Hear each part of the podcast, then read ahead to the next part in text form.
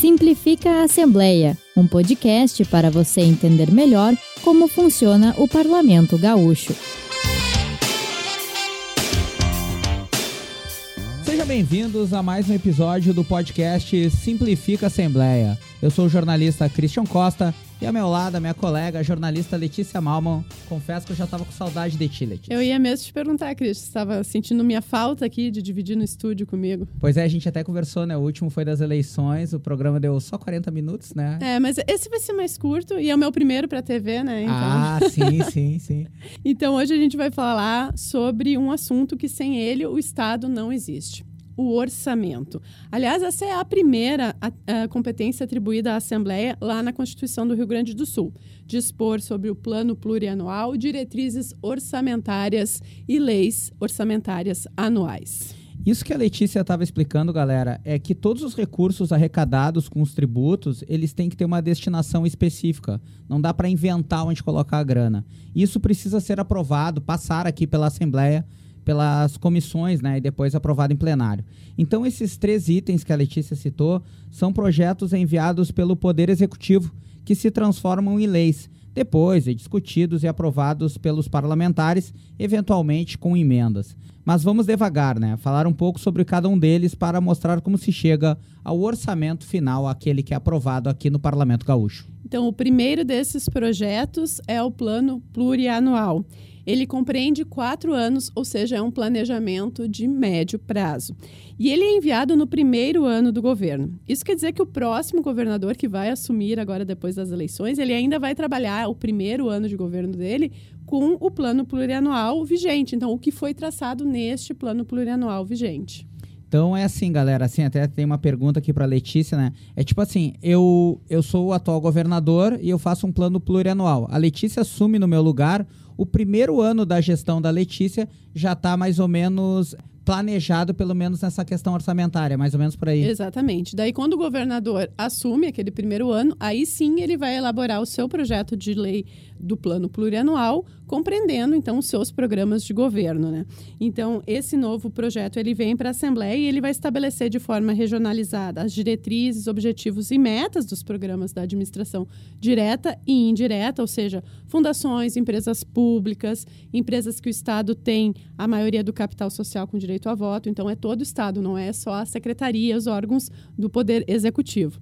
E essa lei ela não é rígida, ela pode ser alterada ao longo desses quatro anos, porque às vezes tem algumas eventualidades que acontecem que precisa alguma alteração. Então vem um novo projeto, os deputados discutem novamente até se aprovar essa alteração.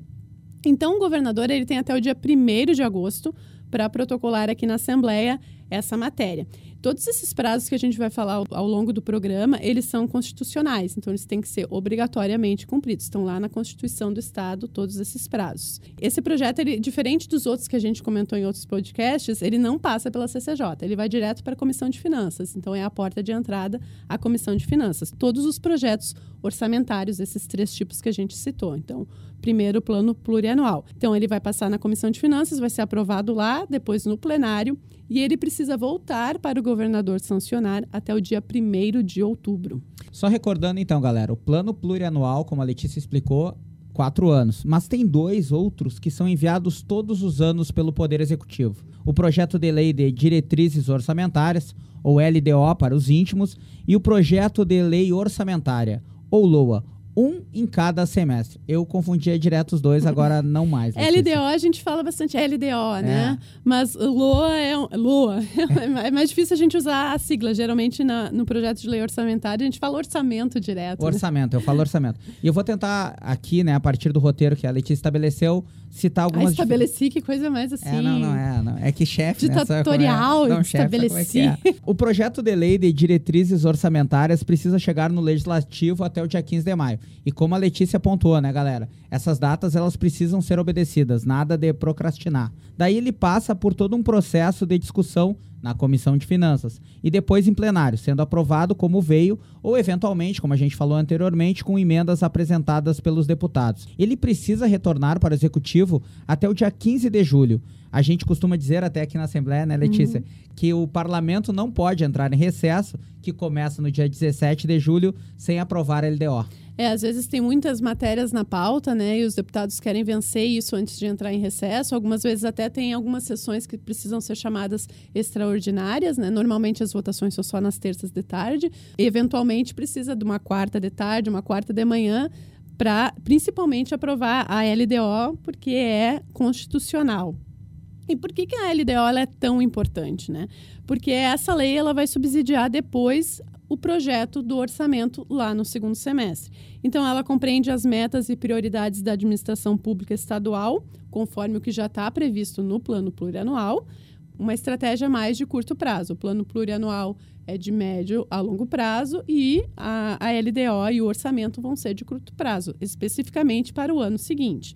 E ela também dispõe sobre alguma alteração na legislação tributária que será feita, né, que precisa ser feita sempre no ano anterior para valer para o ano seguinte, e estabelecer política tarifária de empresas públicas, da administração indireta, e também as tarifas né, das agências financeiras oficiais de fomento, por exemplo, o Badesul. Então tá, galera. Seguinte, aprovada a LDO, né? Partimos para o orçamento em si. Então, até o dia 15 de setembro, o governador tem que vir aqui na Assembleia protocolar o projeto, né, o projeto de lei orçamentária para o ano seguinte. Esse ato normalmente é realizado na presidência e ele vem acompanhado de secretários de Estado, de deputados que fazem parte da base, é recebido pelo presidente do Legislativo, tem toda uma o formalidade. Líder, o líder do governo vem junto, porque é ele que junto. vai negociar essa votação aqui na Assembleia, né? Até é importante falar do papel do líder do governo, né? Todos os projetos do Executivo, é ele que faz essa articulação com os deputados aqui na casa, tanto com a base aliada quanto com os de oposição. Então, no, no projeto do orçamento não é diferente. E quando ele chega aqui, e a Letícia pode me ajudar nessa parte, ele já está mais ou menos desenhado, né, Letícia? Aí, claro, vão ter emendas que a gente vai falar aqui futuramente, mas ele, ali já houve toda uma negociação de bastidores para destinar esses recursos. Então, avançando aqui, este é realmente um momento importante, porque a peça orçamentária é onde se materializam as políticas públicas. É o documento que estabelece que quanto será destinado para cada rúbrica, com base sempre na estimativa de receita que a Letícia explicou anteriormente. É fundamental também lembrar o conceito de orçamento público que a gente tem. Nada pode ser aplicado sem estar discriminado ali. É tipo assim, se tu vai gastar em algum lugar, tu tem que dizer da onde que essa grana vai vir. Não tem como simplesmente botar ali, ah, vou gastar nisso aqui, sem prever uma receita para aquela despesa. Já que a previsão de arrecadação é feita, né, sempre com base nas perspectivas da economia. Por exemplo, aparece um evento não programado. É, sei lá, parece que rolou uma pandemia, né? O coronavírus em 2020, né? Teve Acho uma que pandemia. a pandemia é o exemplo máximo é, que pode é, acontecer, né? É, a gente pô, nem ninguém esperava. esperava, né? Então aquelas receitas, obviamente, elas não vão alcançar o patamar previsto, né? Porque houve uma série de, de alterações durante aquele período, até com alguns, alguns não vários lugares que fecharam, ou empresas que tiveram uma estimativa de receita abaixo e, claro, elas vão pagar um imposto também sobre aquele faturamento que seria menor. É, a gente está falando da pandemia que é o máximo, né? Mas poderia Sim. ser uma seca Exato, ou chuvas, seca, né? né? Que, que dão quebra de safra. Então tem exemplos assim não tão drásticos que também interferem ali no, no orçamento do Estado, naquela estimativa. Por isso que é uma estimativa de arrecadação, ao contrário da despesa, que é uma fixação da despesa. Não pode ser gasto nada além daquilo ali e também vai depender da realização das receitas. Não vai ser feita a despesa se a receita não entrou, né? Então também depende da receita entrar para a despesa poder ser realizada. Né? Coisa que a gente não faz, né? Daí a gente é, a, aquela... gente, a gente vai gastando igual. o gasto é igual, vai pro crédito. O, é, o velho e bom banco amigo. E a gente está bem nessa época, Christian, de discussão do projeto do orçamento aqui na Assembleia. Ele foi entregue pelo governador no dia 14 de setembro, então um dia antes daquele prazo constitucional que a gente comentou. Então a gente vai falar um pouquinho sobre como é essa tramitação. O PL, o projeto de lei é o 212/2022. Dá para acompanhar, Letícia? Dá para acompanhar, então isso que eu ia dizer para quem quiser saber o que tem previsto no orçamento, no projeto, né? ainda não orçamento, o projeto do orçamento, basta entrar no site da Assembleia, lá em Atividades Legislativas, e procurar pela proposição 212-2022. Ali vai ter o texto na íntegra e também todas as emendas que foram apresentadas, que são 548 emendas. Mas a gente já vai falar sobre isso. Sem querer ter cortar e já ter cortando, como diria o Jô Soares, isso é legal porque dá toda a transparência do processo, né? Sim. Como todo processo na Assembleia, né? Tudo que tramita na Assembleia pode ser acompanhado pelo cidadão. Todo o, o texto que vem para cá, tudo que os deputados estão discu discutindo. Na, na, parte de atividades legislativas, o cidadão encontra na íntegra, inclusive as emendas, o número de votos depois que foi dado. É só querer né, acompanhar. E a matéria, então, agora ela está na Comissão de Finanças, como a gente disse, a porta de entrada dessas matérias orçamentárias. No dia 7 de outubro encerrou-se o período de apresentação de emendas, ainda bem, né? É, foi pouca emenda, né? Pouquíssimo. E o, foi definido o relator, que é o deputado Matheus Vespe, do PSDB, que, aliás, tem sido o relator nesses últimos anos, né? Nos quatro anos do governo atual. E essa é uma prática que o, o relator seja do mesmo partido do governador. Não está escrito em lugar nenhum, mas é um acordo tácito, né? Por, até porque ele sabe da, da, dos programas do governo, então ele tem conhecimento dessa matéria para depois fazer o, o, relatório. E quando a gente fala, então, de orçamento de Estado, é de todo o Estado, não é só das secretarias, como a gente comentou no plano plurianual. É os órgãos da administração direta, Assembleia, Poder Judiciário, é, Ministério Público, Defensoria, Tribunal de Contas, autarquias, fundações.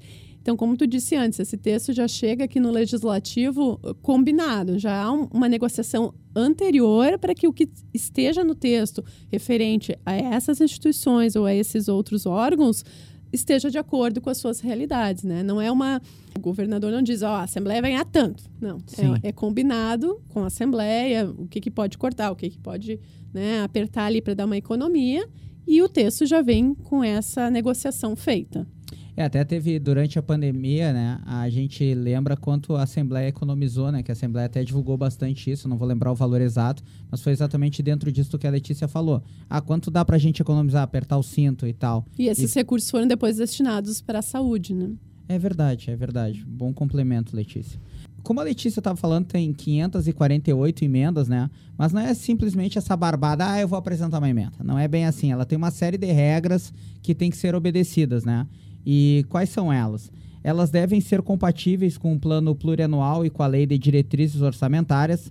Elas precisam indicar, né, da onde vêm esses recursos necessários. Tipo assim, não dá para inventar, como a gente falou antes. Ah, eu vou, sei lá, eu quero destinar tanto para tal área de tal região. Não é assim, tem que dizer da onde vai vir essa grana e da onde tu vai tirar. Ah, então esse recurso eu vou tirar de uma outra rúbrica que vai diminuir e vai para aquele lugar. Geralmente, geralmente não, tem que funcionar assim. É, mas tem algumas coisas que não podem ser anuladas, né? Algumas despesas que são não pode haver essa anulação para tu botar no outro lugar que tá na sequência do roteiro é. que eu vou ler agora, né? Desculpa. não, não, não, não. O roteiro é a Letícia que fez, então ela já sabe bem melhor do que eu. Então vamos lá. Admitidos apenas os provenientes da anulação de despesa, mas não pode tirar de dotação para pessoal e seus encargos, que é uma dessas regras que a Letícia falou. Ou seja, é não pode tirar do servidor público ou de alguma, de alguma empresa também, né? Nem de serviço de dívida, alguma empresa que for contratada, enfim, pelo governo do Estado, pelo Poder Executivo.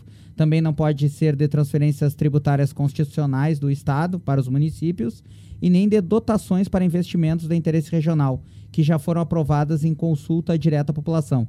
Ou seja, não é fácil incluir uma emenda no orçamento. Bom, e o relator tem até o dia 9 de novembro para entregar o parecer sobre o projeto e todas essas emendas apresentadas. Então, ele vai analisar as 548 emendas para ver se estão adequadas com essas regras que a gente falou.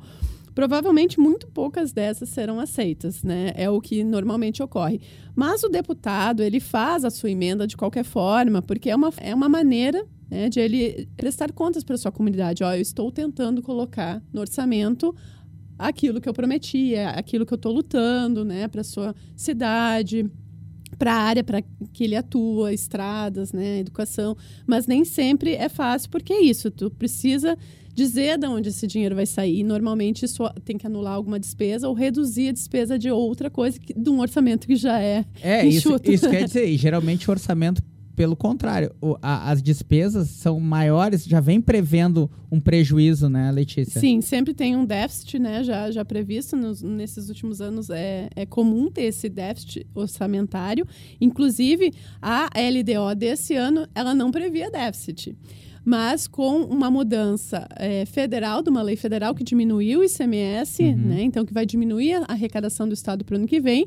O projeto do orçamento já está trabalhando com déficit. Então, a gente diz que a LDO estabelece as diretrizes para fazer o projeto do orçamento, mas nem sempre isso se consolida, porque há uma mudança de conjuntura, né? Que foi essa lei aprovada, que reduziu, então, o ICMS de 25% para 17% em vários itens e vai cair a arrecadação. Então, o Estado, nesse segundo semestre, já tem uma outra realidade para trabalhar o projeto do orçamento. Tá, mas voltando, então, para a tramitação do, do, nosso projeto do orçamento aqui na casa, o relator ele vai entregar esse, relatório até o dia 17 de novembro para ser apreciado na, na Comissão de Finanças. Lá vai ter um debate, os deputados podem falar até ser a votação.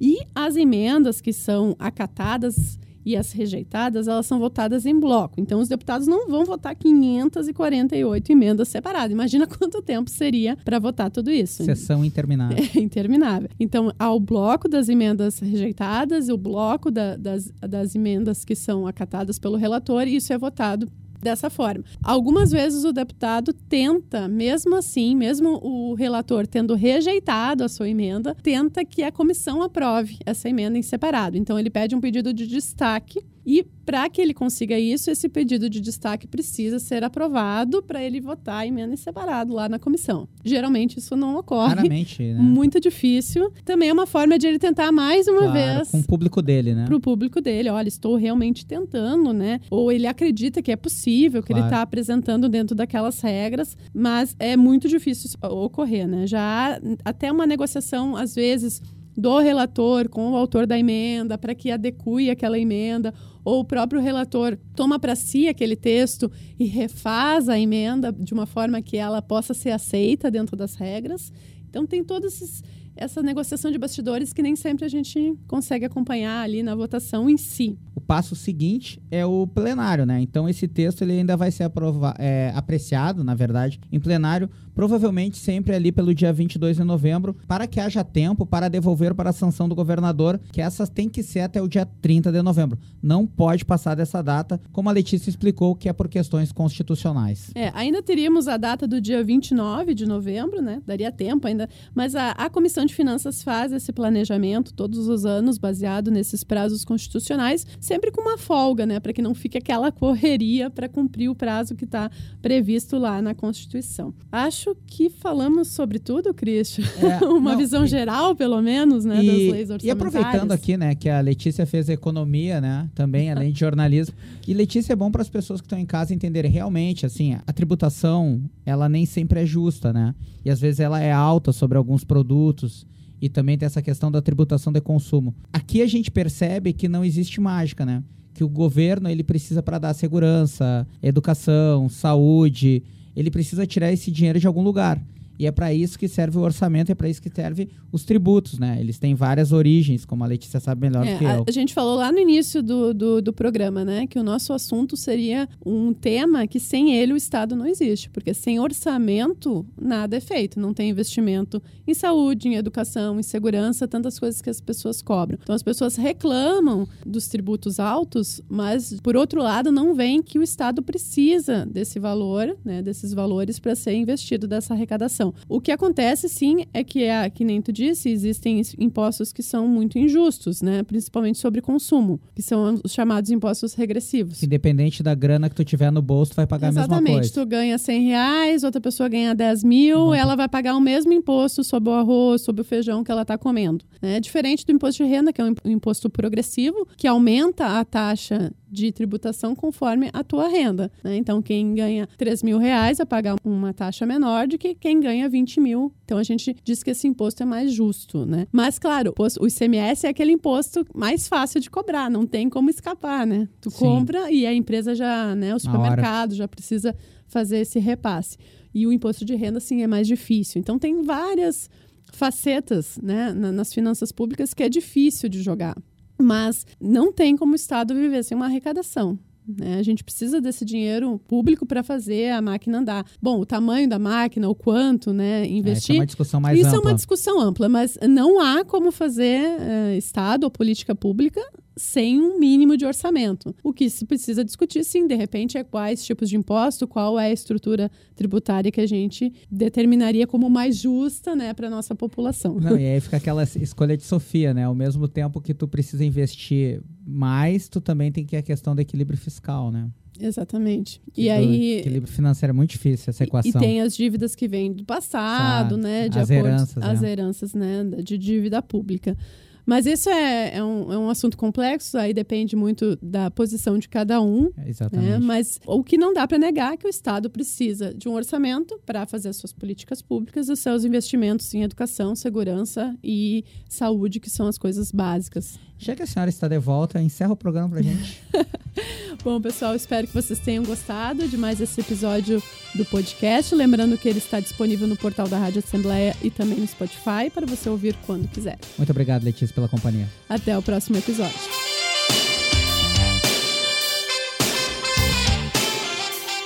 Esse foi o podcast Simplifica a Assembleia, uma produção da Rádio Assembleia Legislativa do Rio Grande do Sul.